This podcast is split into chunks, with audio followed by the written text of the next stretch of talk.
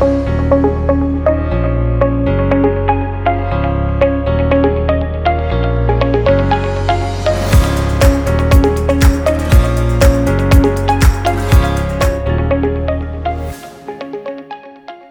día mis amigos, bienvenidos al podcast Piedra Angular producido por Global Grace Ministries.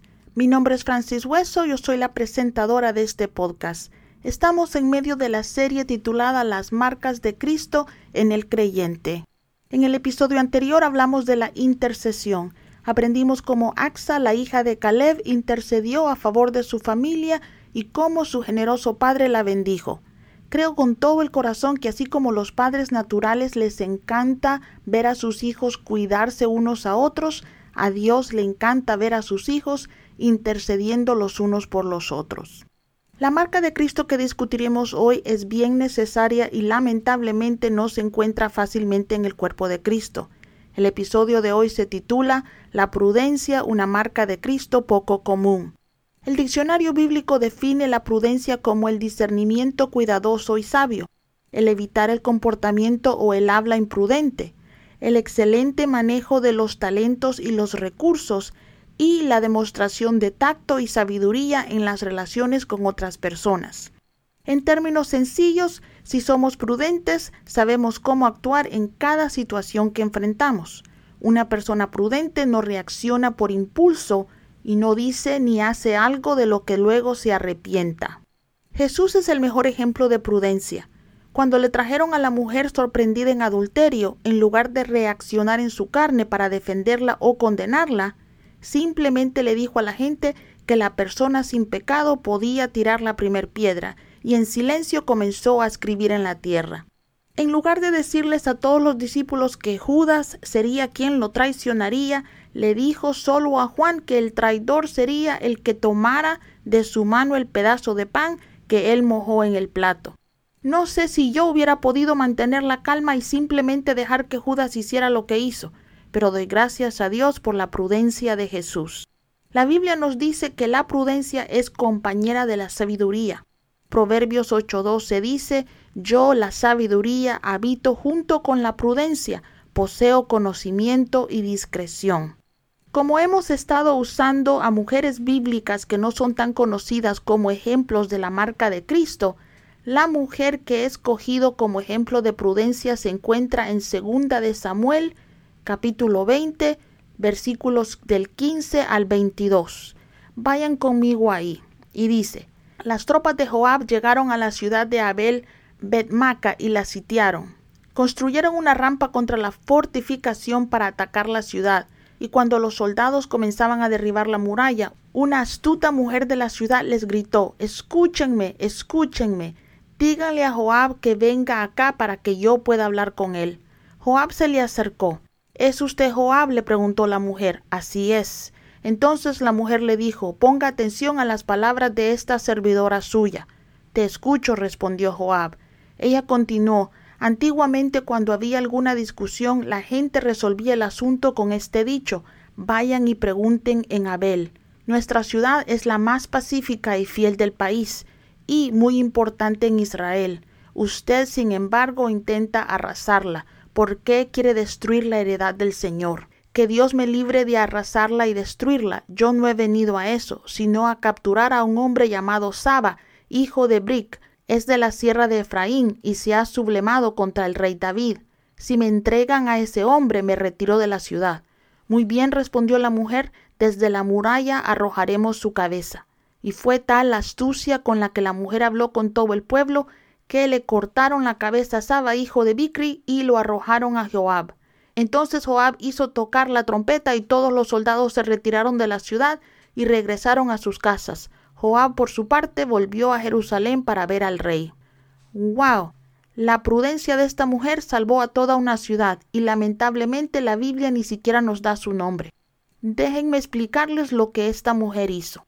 La Biblia nos dice que un hombre llamado Saba estaba tratando de quitarle el trono de Israel a David. Este convocó un gran ejército contra David, pero el rey David y el pueblo de Judá se levantaron contra Saba. Joab era el comandante de los valientes de David.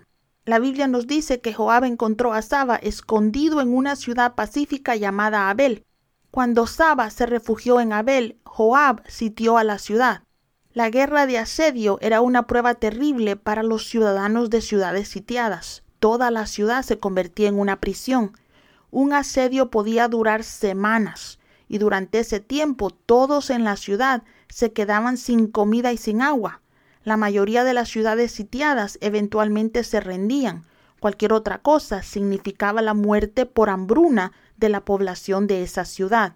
En la historia que leemos, Joab y su ejército habían levantado un enorme montículo o una elevación de tierra igual a la altura de los muros de la ciudad, desde donde podían lanzar dardos y disparar a los que defendieran el muro de la ciudad. Este terraplén o montículo fue llevado tan lejos que quedó bien cerca del muro, de modo que la ciudad estaba en gran peligro de ser tomada. Esta mujer fue lo suficientemente inteligente o prudente para buscar un final rápido a la lucha. Se atrevió a hablar delante de uno de los valientes de David en nombre de su ciudad. No fue desafiante ni arrogante. Se llamó a sí misma sierva de Joab. Ella no trató de negociar con él, ni de sobornarlo o de intimidarlo. Eso hubiera sido inútil y tonto. Sabía que Joab era un hombre práctico que no tenía nada en contra de la ciudad. Ella fue prudente y solo le hizo saber a Joab que la gente en su ciudad era conocida como gente sabia. La ciudad era una ciudad bien establecida, bien conocida como madre en Israel y la herencia de Dios para la nación. Joab, reconociendo que la mujer tenía influencia y buena cabeza sobre sus hombros, le dijo que si la gente de Abel lo ayudaba a conseguir a Saba, él y su ejército los dejaría en paz. En ese momento la mujer le dio a Joab la solución a su problema y obtuvo la salvación de su ciudad. Ella le prometió que arrojarían la cabeza de Saba desde el otro lado de la pared. Aquí quiero que consideremos que la mujer sabía que si abría las puertas de su ciudad al ejército de Joab, muchos morirían en la batalla. En cambio, encontró una solución con menos riesgo para su gente. Entonces se dirigió a su gente y les pidió que consideraran su promesa, y como era evidente que tenía una influencia importante en la ciudad, la escucharon. Le cortaron la cabeza a Saba y se la arrojaron a Joab al otro lado del muro y resolvieron pacíficamente un problema inmenso. Joab volvió a Jerusalén con David. Sus hombres se fueron a la casa y la ciudad de Abel siguió con sus negocios gracias a la prudencia de esta mujer sabia. No sabemos qué tan grande era la ciudad ni qué edad tenía esta mujer. Tampoco sabemos si era casada, soltera o viuda, pero sabemos que su prudencia evitó en ese día una gran tragedia. La prudencia, mis amigos, es una gran compañera, nos salva del caos, nos ayuda a evitar conflictos innecesarios. Todos la necesitamos, pero ¿cómo conseguimos la marca de Cristo de prudencia en nuestras vidas? Bueno, lo obtenemos de la misma manera que obtenemos cualquier otra marca de Cristo, permitiendo que el Espíritu Santo obre en nosotros. Así como obtener las marcas o emblemas por fuego en lo natural es doloroso, a veces para obtener las marcas de Cristo necesitamos experimentar dolor. Tenemos que pasar por pruebas. Quisiera poder decirles que alguien puede orar por ustedes y bendecirlos con prudencia, pero les estaría mintiendo. La prudencia se desarrolla en nosotros a través del tiempo. Crecemos en prudencia cada vez que refrenamos nuestra carne, y en lugar de decir algo duro a la persona que intenta ofendernos, nos quedamos callados. Crecemos en prudencia cuando decidimos orar por nuestros enemigos. Crecemos en prudencia cuando decimos no a lo que queremos y sí a lo que Dios quiere. Cuando caminamos con prudencia obtenemos de Dios sabiduría y la sabiduría tiene muchas recompensas. Permítanme darles un testimonio de esas recompensas. Hace unas semanas alguien que conozco me llamó y me acusó de hacer algo que no había hecho. La persona estaba agitada y trató de ofenderme de muchas maneras. Yo sabía que estaba tratando de hacerme reaccionar en mi carne, y aunque hice lo mejor que pude para corregir su malentendido, no pude convencerla de la verdad.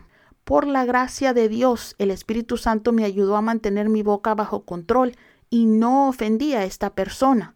Cuando colgamos, ella estaba tranquila y yo me alegré de no haber dicho algo de lo que me arrepentiría más tarde.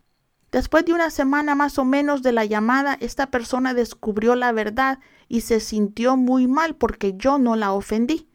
Ella había tomado el hecho de que yo no reaccioné en mi carne como una señal de mi culpa y había justificado su ira hacia mí. Pero la convicción llegó a su corazón cuando supo la verdad.